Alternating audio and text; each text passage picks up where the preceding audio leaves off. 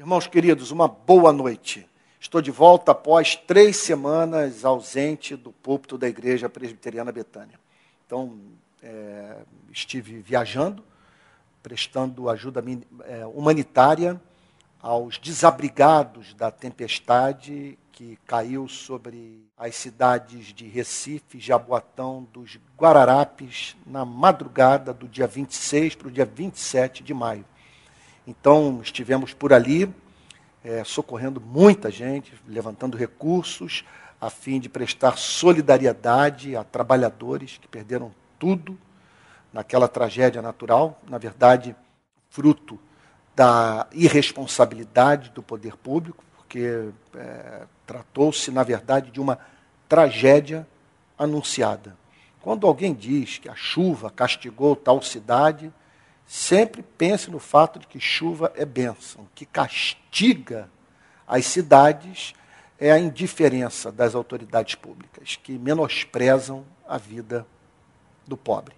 Então estivemos ali e dali nós fomos para o sertão do Nordeste, a fim de fazer um documentário sobre o que, que aconteceu no sertão nos últimos quatro anos. E na segunda-feira passada, após ter retornado de ambas as viagens, foi meu aniversário, dia 13 de junho, dia de Santo Antônio.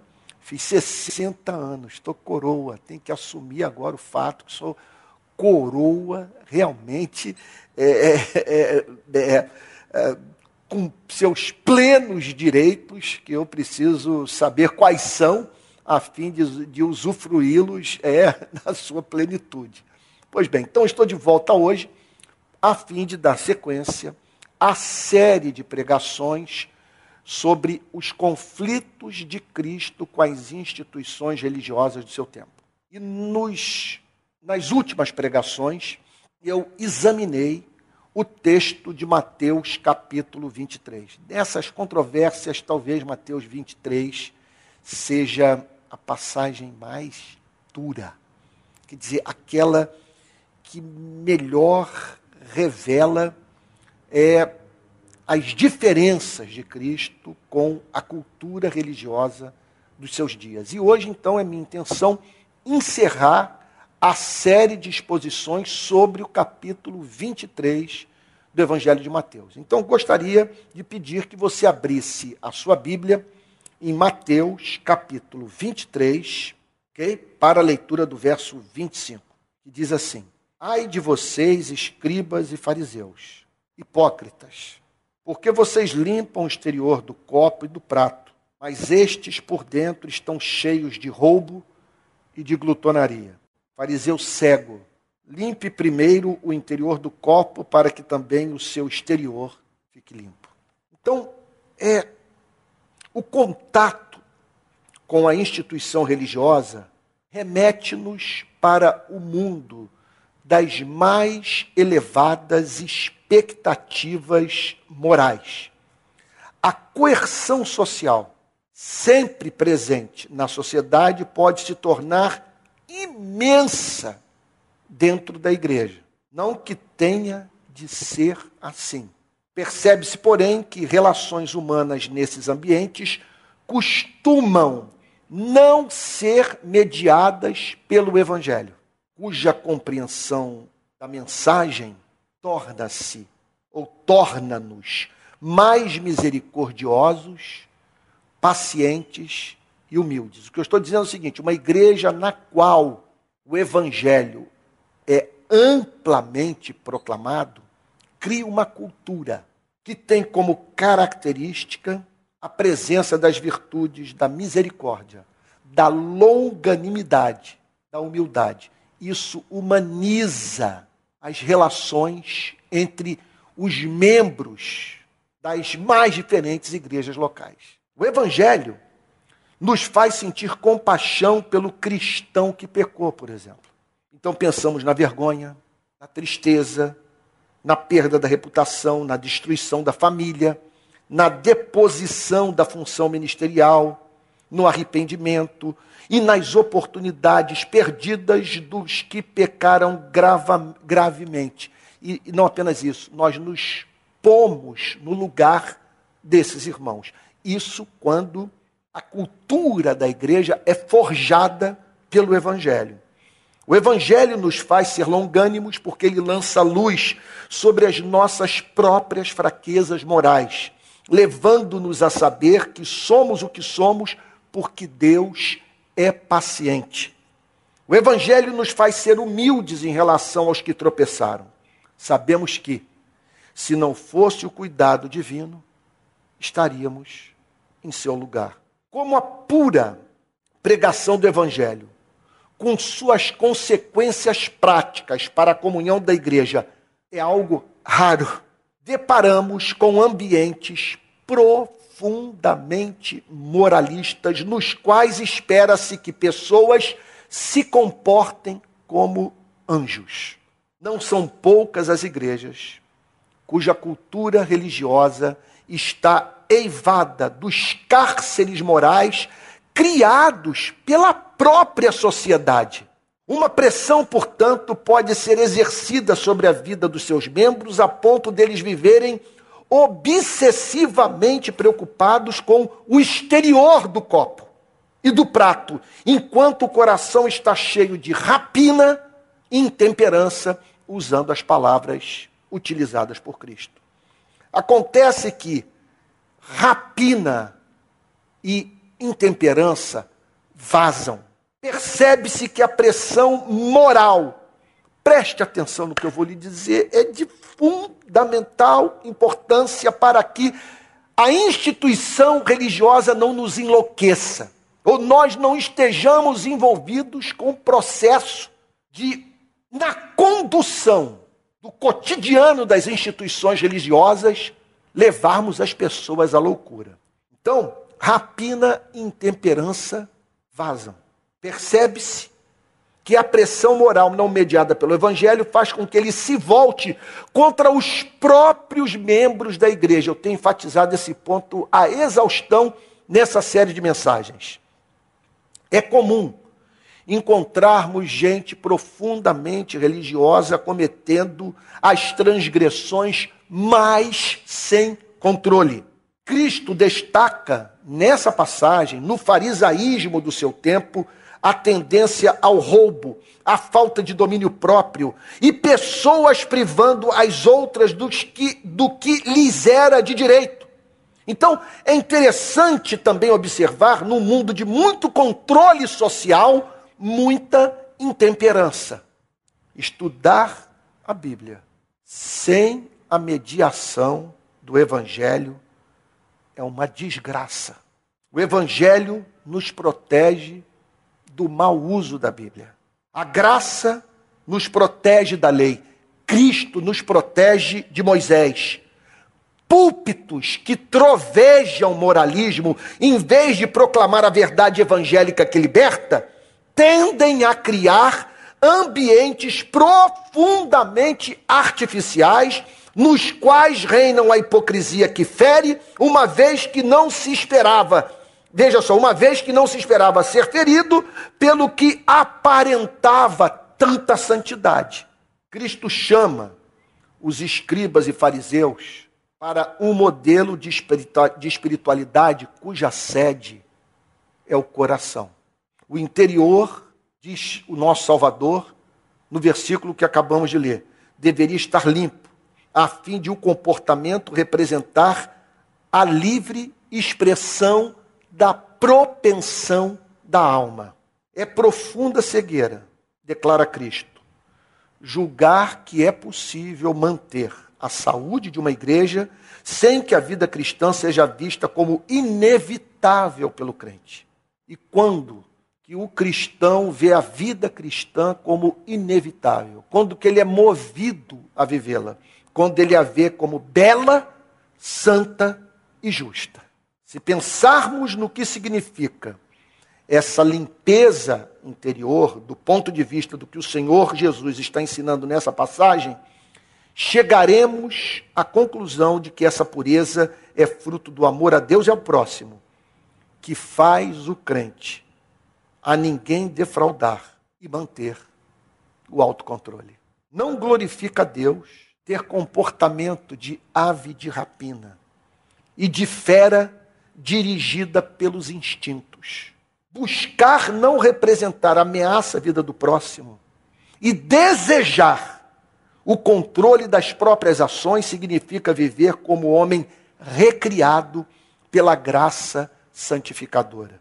Não há limpeza interior sem o Evangelho. Lembro-me de Martin Lloyd Jones nas suas pregações sempre enfatizar a seguinte verdade: a lei não nos foi dada para nossa santificação. A lei foi dada para nos ajudar a depender da graça de Deus que está em Cristo. A lei foi dada para revelar as nossas misérias morais e nos levar a nos desesperarmos pela misericórdia do nosso Salvador. Não há limpeza interior sem o Evangelho. Ele nos reconecta a Deus, nos torna membros do corpo de Cristo, nos faz receber da fonte do Espírito Santo, nos emancipa da compulsão que a lei desperta, nos apresenta o perdão que nos põe novamente de pé. Após esse encontro redentor, estamos habilitados a praticar o cultivo do coração, livres da legislação de Moisés, vivendo sob o novo governo de Cristo, podemos nos dedicar à limpeza interior. O Espírito Santo a cada dia nos recria, tornando-nos parecidos com Cristo, despertando-nos para novos prazeres, fazendo-nos ter novas ambições, usando-nos para trazer vida aos homens e proporcionando alegria ao coração de Deus. Como escreveu o apóstolo Paulo em Romanos, capítulo 7, versos 5 e 6. Porque quando vivíamos segundo a carne, preste atenção, quando vivíamos segundo a carne, antes da conversão, dominados pela nossa natureza caída. Naquele período, as paixões pecaminosas postas em realce pela lei operavam em nossos membros. As paixões pecaminosas, veja só, postas em realce pela lei, operavam em nossos membros. A pessoa tinha contato com a lei e o contato com a lei despertava as suas paixões pecaminosas. E diz o apóstolo Paulo, a fim de frutificarem para a morte. Daí a importância de banirmos o discurso moralista dos nossos púlpitos proclamarmos o Evangelho e a partir da compreensão do Evangelho libertador de nosso Senhor e Salvador Jesus Cristo, falarmos sim da moral cristã. Então, veja só, o chamado não é para a igreja deixar de apresentar os padrões de vida do reino de Cristo. Tudo depende é do espírito dessa pregação, da forma como esses valores são apresentados. Tudo depende de toda essa ética ser vista à luz do significado da morte de Cristo na cruz. E Paulo completa dizendo: Agora, porém, libertados da lei, estamos mortos para aquilo a que estávamos sujeitos, de modo que servimos em novidade de espírito e não na caducidade da letra. É a pregação do evangelho que libera o Espírito Santo. E o Espírito Santo, por sua vez, presta atenção, faz por você e por mim o que a lei não é capaz de fazer. O Espírito Santo faz por você e por mim o que fez por Maria, mãe do nosso Salvador. Gera Cristo. Só o Espírito Santo para fazer com que Cristo se manifeste na sua e na minha vida. Não há, veja só, no entanto, santificação sem esforço. E aqui, portanto, eu recorro à tradição de espiritualidade calvinista, que enfatiza esse ponto. Não há santificação sem esforço. As Escrituras não nos ensinam que ela cai do céu sobre nós. Antes, veja só, trata-se de obra divino-humana. O que nos cabe fazer? Os grandes santos de Deus deram o seguinte testemunho sobre como progressivamente cresceram em santidade. Oravam, estudavam as Escrituras, participavam dos cultos de adoração da igreja, cantavam hinos de louvor, tomavam a ceia do Senhor, criavam, criavam hábitos santos, liam as biografias dos grandes servos de Deus e servas de Deus do passado, buscavam a comunhão com os irmãos na fé, meditavam sobre a beleza da vida cristã, faziam a carne passar fome, mantinham-se vigilantes por estarem plenamente cônscios da batalha espiritual. Não há talho na santificação. Ela, repito, ela não despenca sobre a nossa cabeça. É obra divina humana. Há aspectos da ordem da salvação que são monergísticos. Obra exclusiva de Deus. A regeneração, por exemplo. O receber um novo coração. É obra da graça soberana de Deus. Já a santificação é um processo divino humano. É Deus dizendo para você e para mim: levanta, toma o teu leito e anda. Nós mediante esse poder liberado pela palavra de Deus, pela fé, nos submetendo à palavra daquele que agora sim pode dizer para você e para mim: saia pelo mundo amando, porque eu viabilizei esse projeto de vida para você. Mateus continua o seu registro das palavras de Cristo. Olha o que, que ele diz no verso seguinte, verso 27 ou melhor, verso 26. Perdão, verso 27. Ai de vocês, escribas e fariseus hipócritas, porque vocês são semelhantes aos sepulcros pintados de branco, que por fora se mostram belos, mas interiormente estão cheios de ossos mortos e de toda podridão. Assim também vocês por fora parecem justos aos olhos dos outros, mas por dentro estão cheios de hipocrisia e de maldade. Cristo nos chama a atenção. Deixa eu abrir um parênteses aqui. Não é possível que eu tenha que pedir perdão à igreja por fazer uma exposição de um texto do Evangelho. Não é possível que pessoas se recusem a ouvir a mensagem de Cristo, pelo simples fato da mensagem de Cristo fazer com que a igreja corra o risco de perder membros. É a mensagem do nosso Salvador, duríssima. E cabe ao pregador, sem eufemismos, deixar Cristo falar. Por mais que sua mensagem se nos afigure como dura demais de ser ouvida. Mas amor em tudo aquilo que Cristo fez e falou. Então, Cristo nos chama a atenção mais uma vez, nessa passagem, para a ameaça que as instituições religiosas representavam para a vida de qualquer pessoa que com elas mantivesse contato. Pense no que significa lidar com sepulcros caiados que por fora se mostram belos, como Cristo enfatiza nessa pregação. Há uma tendência de lidarmos de modo desarmado com essa gente. Elas se mostram limpas, belas e justas. Nós as ouvimos, as introduzimos dentro de casa, botamos nossos bens em suas mãos, confessamos a elas os nossos segredos. Queremos estar ao seu lado. Contudo, diz o Senhor Jesus, a contaminação é inevitável. Cristo declara, e o risco de sermos traídos na nossa sinceridade é concreto, é real.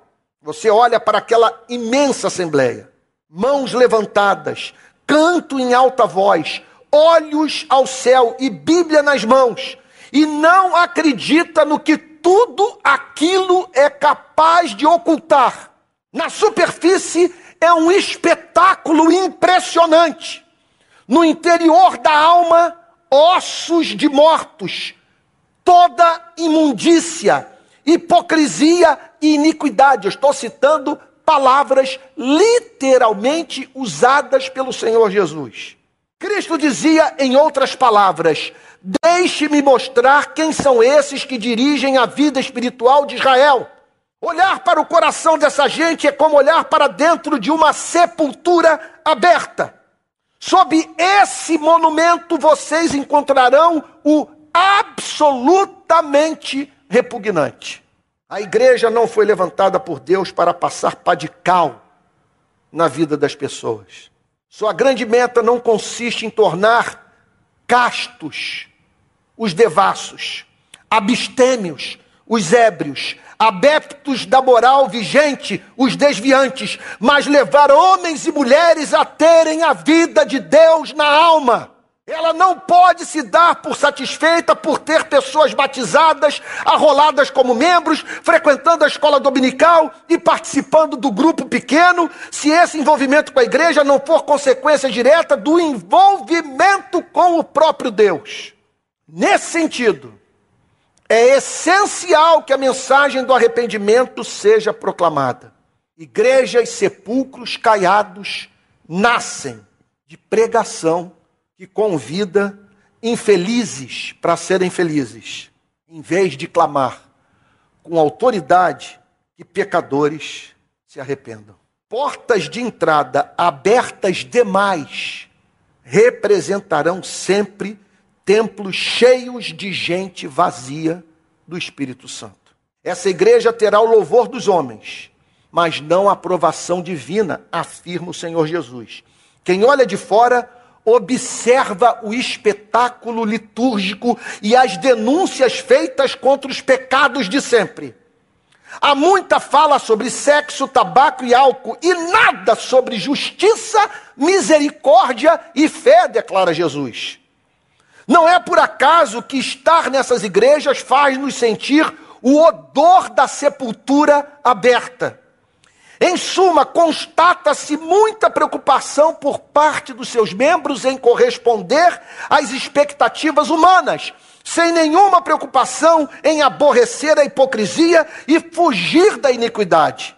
É quando Jesus diz: Ai de vós, escribas e fariseus hipócritas, porque edificais os sepulcros dos profetas, adornais os túmulos dos justos e dizeis: se tivéssemos vivido nos dias de nossos pais, não teríamos sido seus cúmplices no sangue dos profetas.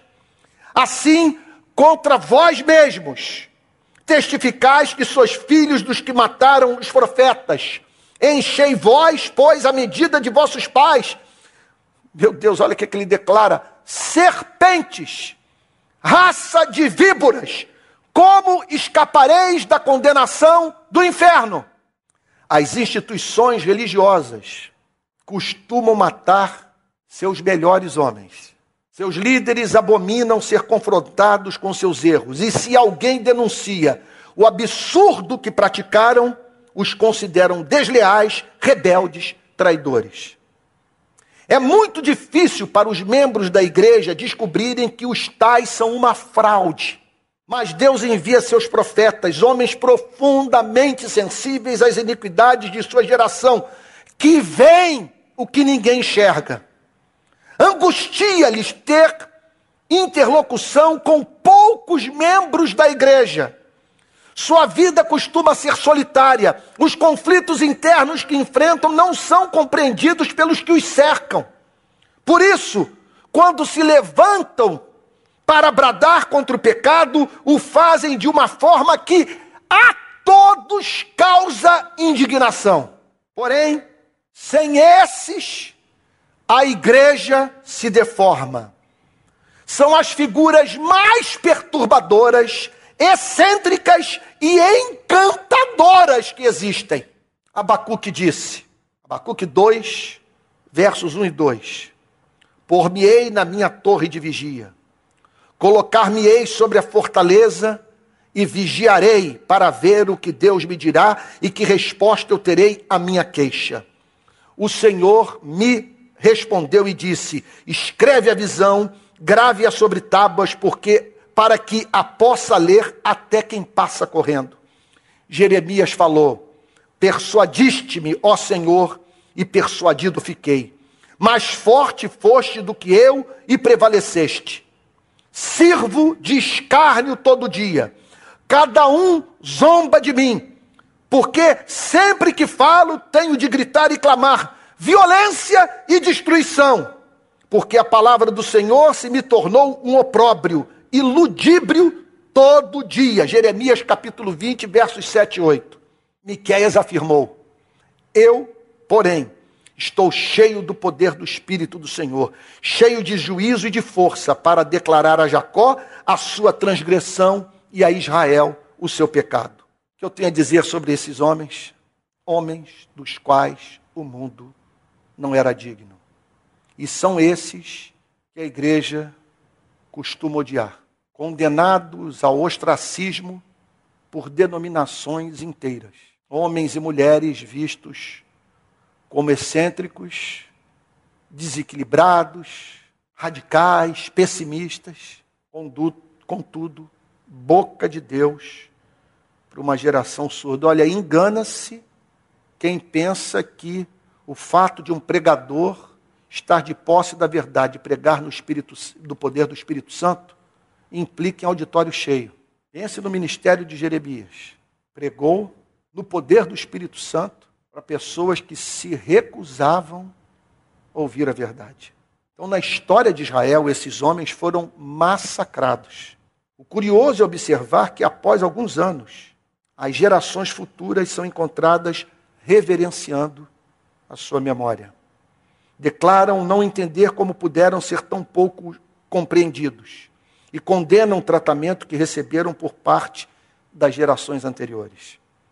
A grande contradição consiste em essas mesmas pessoas tratarem os profetas do presente do mesmo modo que as igrejas do passado trataram os profetas do seu tempo. Cristo percebe essa incoerência e chama a atenção das multidões e dos seus discípulos para o seguinte fato: esta geração não é diferente da geração dos seus pais.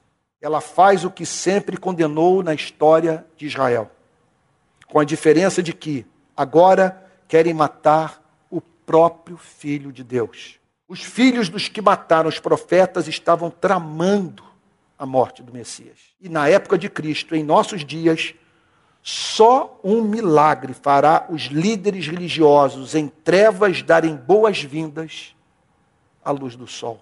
Aqueles homens estavam enchendo, disse Jesus, a medida dos seus pais. O que faziam podia ser comparado a um rio de ira que estava prestes a transbordar. Pregadores que, que irrefletidamente usam o nome de Deus caminham passo a passo para serem julgados. Qual será o fundamento do julgamento? Essas pessoas serão julgadas pelas próprias palavras. Elas condenam Judas Iscariotes, mas se comportam como o traidor.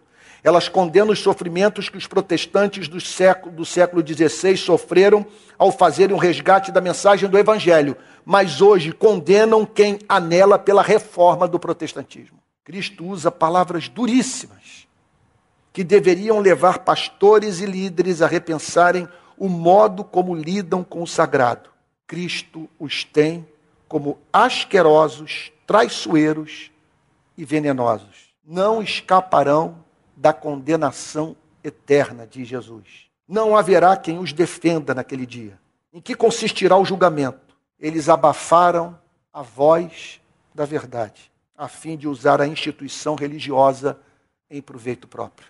Olha, quando a igreja declara que o presidente do Brasil é o presidente de Cristo, que defende os ideais de Cristo, é a salvaguarda para a preservação dos valores morais cristãos, é a proclamação da mensagem do Evangelho. E essas igrejas, esses pastores, esses teólogos, essas lideranças religiosas, ouvem um presidente da República dizer que se Jesus Cristo tivesse acesso a uma arma de fogo no seu tempo, ele dela se utilizaria. E essa gente se cala. Que vergonha. Que vergonha. Como nominar essa iniquidade? Jamais entenderei. Cristãos sem zelo pelo nome santo de Jesus. O que eu posso dizer para esses é que o próprio Deus, em razão do amor que ele tem pelo seu nome, haverá de vindicar a santidade de Cristo quando a igreja sufoca a voz da verdade, sempre que age para forjar um Cristo que não existe, usar o nome de Cristo a fim de desviar as pessoas do Cristo real, negar a inspiração da Bíblia, distorcer o conteúdo da palavra. Também sufoca a verdade quando o pregador ensina seletivamente, tornando-se conhecido pelo que pregou perante uma igreja incapaz de reconhecer aquilo sobre o que ele não pregou. E por fim, quando mata os profetas, desqualificando o trabalho desses perturbados, altissimamente sensíveis, capazes de extrair do amplo conteúdo da verdade o que a sua geração mais precisa escutar. Jesus continua no seu sermão. Estamos caminhando agora para a parte final dessa pregação duríssima de Cristo. Por isso, diz o nosso Salvador: Eis que eu vos envio profetas, sábios e escribas. A uns matareis e crucificareis. A outros açoitareis nas vossas sinagogas e perseguireis de cidade em cidade, para que sobre vós recaia todo o sangue justo derramado sobre a terra, desde o sangue do justo Abel até o sangue de Zacarias, filho de Baraquias, a quem matastes entre o santuário e o altar. Em verdade vos digo que todas estas coisas hão de vir sobre a presente geração. Até o fim dos tempos, Deus levantará quem sirva de porta-voz da sua mensagem. Deus não cessa de enviar trabalhadores para a sua seara, é o que Jesus está dizendo. Ele levanta profetas, homens com impressionante capacidade de discernir as principais iniquidades e desvios teológicos de sua época, a fim de proclamar a verdade que precisa ser especialmente ouvida. Ele levanta sábios, homens dotados de capacidade de aplicar o conhecimento às questões mais importantes do momento. Ele levanta escribas, homens habilitados a fazer exposição sólida das Escrituras. A luz, portanto, é acesa. Contudo, os próprios membros da igreja não podem suportá-la. Cristo apresenta a igreja perseguindo os seus melhores homens. Cristo descreve os que perseguem os santos sendo julgados juntamente com todos aqueles que, por odiarem a verdade, mataram os mensageiros de Deus. Serão julgados todos os que não viram Preste atenção no que eu vou lhe dizer: serão julgados todos os que não viram excelência nos santos que Deus enviou para reformar a igreja, e serão julgados porque menosprezaram a verdade, logo ignoraram a Deus. A história de Jerusalém serve de alerta às igrejas, cidades e nações que reprimiram a verdade. Porque depois desse sermão, o Senhor Jesus declara: Jerusalém, Jerusalém profecia que se cumpriu literalmente, que mata os profetas e apedreja os que te foram enviados. Quantas vezes quis eu reunir os teus filhos como a galinha junto os seus pintinhos debaixo das asas, e vós não o quisestes. Eis que a vossa casa vos ficará deserta. Declaro-vos, pois, que desde agora já não me vereis até que venhais a dizer: Bendito o que vem em nome do Senhor. Um Cristo profundamente comovido é visto expressando seu pesar pela cidade santa. Aquela que, como nenhuma outra cidade do mundo recebera durante séculos tanta luz, culminando na presença do próprio Messias. Jerusalém, símbolo da cidade dedicada à religião, curiosamente está entre as cidades mais sangrentas da história da humanidade. Até hoje é dividida por motivos religiosos.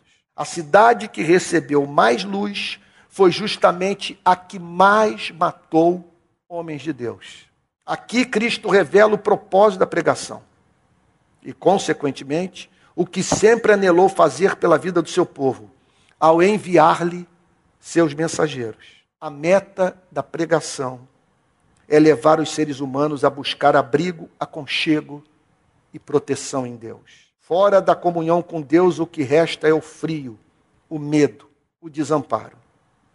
Qual lugar pode ser mais desejável para se viver do que abrigado sob as asas de Deus? Jerusalém rejeitou ser cidade sob o cuidado divino e acabou destruída no ano 70 pela espada do general romano Tito. O que Deus fez com a cidade santa serve como advertência aos que hoje brincam com a igreja.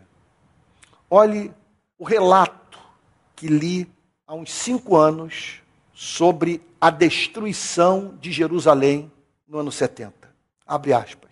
No dia 8 do mês judaico de Ave, no fim de julho do ano 70 da era cristã, Tito, filho do imperador Vespasiano, no comando do cerco de Jerusalém, que já durava quatro meses, ordenou a seu exército que se preparasse para invadir o templo ao amanhecer.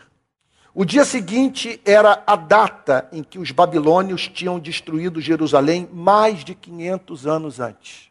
Dentro dos muros, talvez meio milhão de famélicos judeus sobreviviam em condições diabólicas. Tito ordenou que o templo fosse incendiado. Em volta dos muros ocorriam cenas dantescas que deviam parecer o inferno na terra. Milhares de corpos apodreciam ao sol.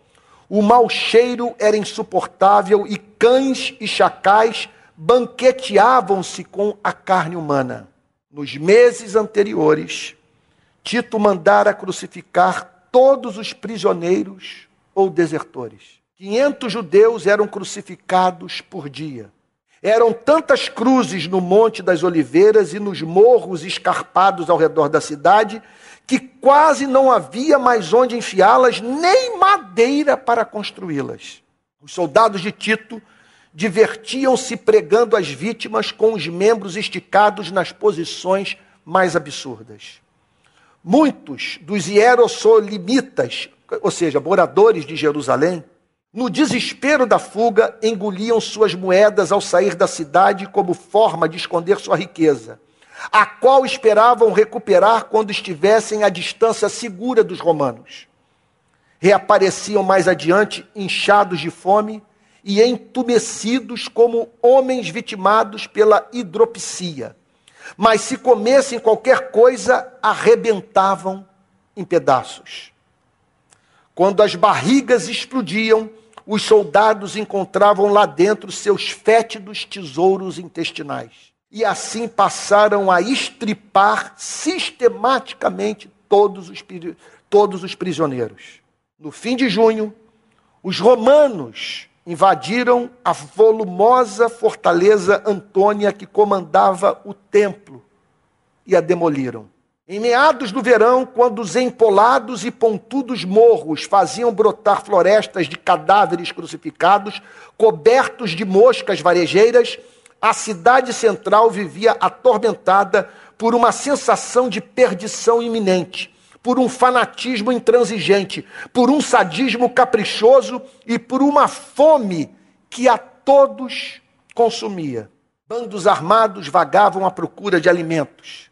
Crianças tiravam migalhas das mãos dos pais, mães roubavam seus bocados dos próprios bebês. Portas trancadas sugeriam a existência de provisões escondidas, e os, e os guerreiros arrombavam-nas, enfiando estacas no reto de suas vítimas para obrigá-las a revelar onde ocultavam seus depósitos de grãos. Não há como ler esse relato e não sentir temor. Isso não é um conto, isso é descrição de fatos históricos. Isso tudo aqui é baseado em evidência, no que aconteceu com essa Jerusalém, que matou os profetas, os sábios, os verdadeiros escribas de Deus, e por fim matou o próprio Cristo. As instituições religiosas em pleno funcionamento, a adoração no templo sendo levada a cabo, as sinagogas cheias, as festas anuais do calendário religioso de Israel sendo fielmente realizadas. Contudo, a completa ausência da vida de Deus na alma do ser humano.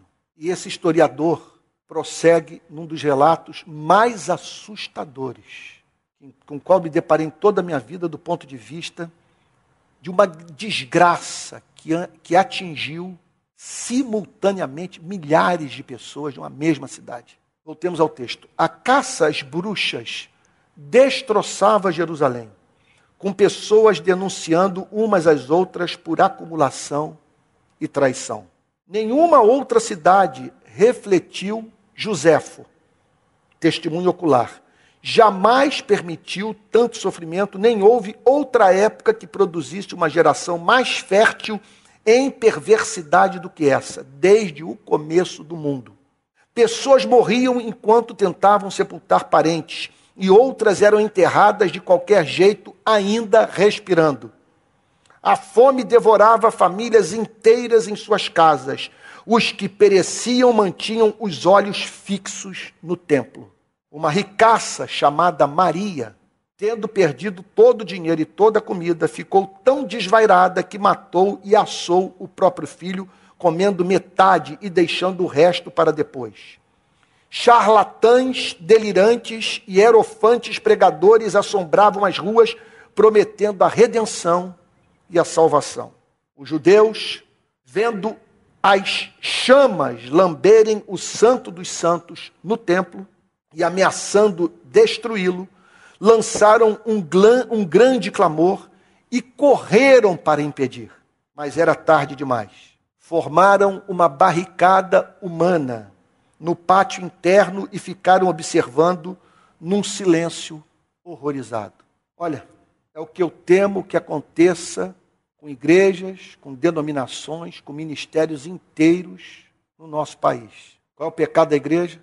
Não teria como enumerá-los, mas há um que é absolutamente hediondo: a falta de zelo pelo nome santo de Jesus. Repito, quando um presidente que se diz cristão declara por uma nação inteira que lhe foi ensinado, é o que se subentende, por evangélicos, que se Cristo tivesse acesso a uma arma de fogo, nos seus dias ele mesmo andaria armado.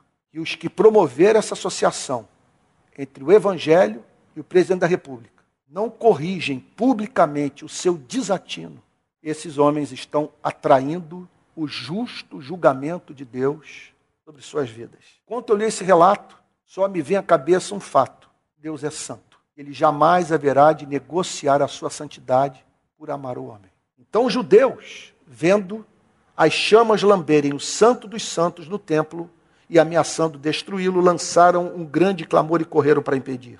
Mas era tarde demais, formaram uma barricada humana no pátio interno e ficaram observando num silêncio horrorizado. Tito, incapaz de conter o incêndio e certamente aliviado pela perspectiva da vitória final, atravessou o templo em chamas até chegar ao Santo dos Santos. Mesmo o sumo sacerdote só tinha permissão para entrar lá uma vez por ano. Milhares de civis e rebeldes aglomeraram-se nas escadas do altar, dispostos a lutar até o fim ou esperando a morte inevitável. Todos tiveram o pescoço cortado pelos eufóricos romanos, como se fosse um sacrifício humano em massa, até os corpos se amontoarem em volta do altar, com o sangue a escorrer pelos degraus. Prossegue o relato histórico dizendo: cerca de 10 mil judeus morreram no templo incendiado. O Monte Moriá, uma das duas montanhas de Jerusalém, onde o rei Davi colocara a arca da aliança e seu filho Salomão construíram o primeiro templo, fervia de calor, totalmente tomado pelo, pelo fogo, enquanto lá dentro os corpos mortos cobriam os assoalhos. Mas os soldados pisoteavam os cadáveres em seu triunfo. Os sacerdotes resistiram ferozmente, alguns se atirando nas labaredas. Os alvoroçados romanos, vendo o templo destruído, apoderavam-se do ouro e dos móveis, carregando seu butim antes de atearem fogo aos demais edifícios. Enquanto o pátio interno ardia e a manhã seguinte raiava, os rebeldes sobreviventes escaparam através das linhas romanas passando pelos labirínticos pátios exteriores e enfiando-se pela cidade. Os romanos contra-atacaram com a cavalaria, removendo os insurgentes e incendiando as salas do tesouro do templo, repleta das riquezas provenientes dos impostos do templo que todos os judeus pagavam, de Alexandria a Babilônia. Ali encontraram seis mil mulheres e crianças amontoadas em apocalíptica expectativa. Um falso profeta tinha proclamado que eles poderiam prever os sinais miraculosos de sua redenção no templo. Os legionários simplesmente atearam fogo nos corredores, queimando todas elas vivas. Os romanos levaram sua águia para a montanha sagrada. Fizeram sacrifício aos seus deuses e aclamaram Tito como seu imperator, comandante-chefe. Ainda havia sacerdotes refugiados em volta do Santo dos Santos. Dois se jogaram nas chamas e um conseguiu sair com os tesouros do templo. Quando os demais se renderam, Tito os executou. Quando a cidade caiu, os romanos e seus auxiliares, sírios e gregos, massacraram indiscriminadamente todas as pessoas que encontravam e incendiaram as casas com os que nelas se refugiavam. À noite, quando a matança parou, o fogo tomou conta das ruas. Os combatentes foram mortos, os mais fortes mandados ao Egito para trabalhar nas minas os jovens e bonitos vendidos como escravos para serem mortos, lutando com leões no circo ou exibidos no triunfo. Tácito diz: olha, isso aqui é relato histórico. Tácito diz que havia 600 mil na cidade sitiada, enquanto Joséfo fala em mais de um milhão. Seja qual for a cifra verdadeira, o fato é que foi enorme. E todas aquelas pessoas morreram de inanição foram assassinadas ou vendidas como escravas. Tito assistiu a milhares de prisioneiros judeus morrerem lutando uns contra os outros e contra animais selvagens.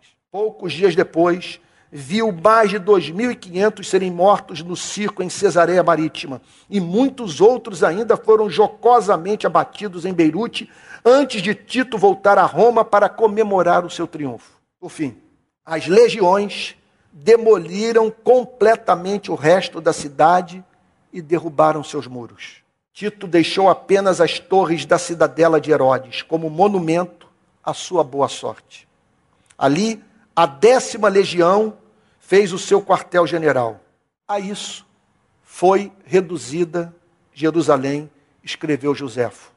Outrora uma cidade de grande magnificência e de formidável fama em toda a humanidade Fecha aspas. Naqueles dias, Jerusalém estava rejeitando o Messias, recusando-se a receber, ouvir e amar o Filho de Deus. Consequentemente, Cristo declarou que Deus abandonaria Jerusalém.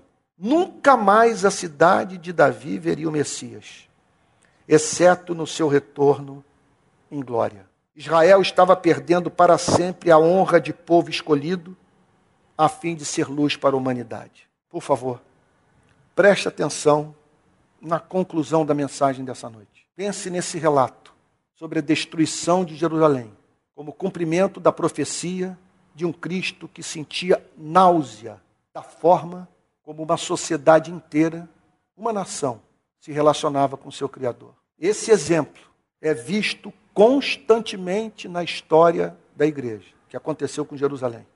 Seus membros se apartam de Deus e o candeeiro que iluminava a cidade é retirado, deixando seus moradores entregues às trevas. É difícil hoje olhar para a Europa, por exemplo, e não perceber os sinais desse julgamento. Cidades inteiras privadas de profetas, sábios e escribas. Muita ciência, tecnologia e prosperidade, mas casas e ruas carentes da alegria que há em Cristo. Que não cometamos esse pecado contra o Brasil. Boa noite.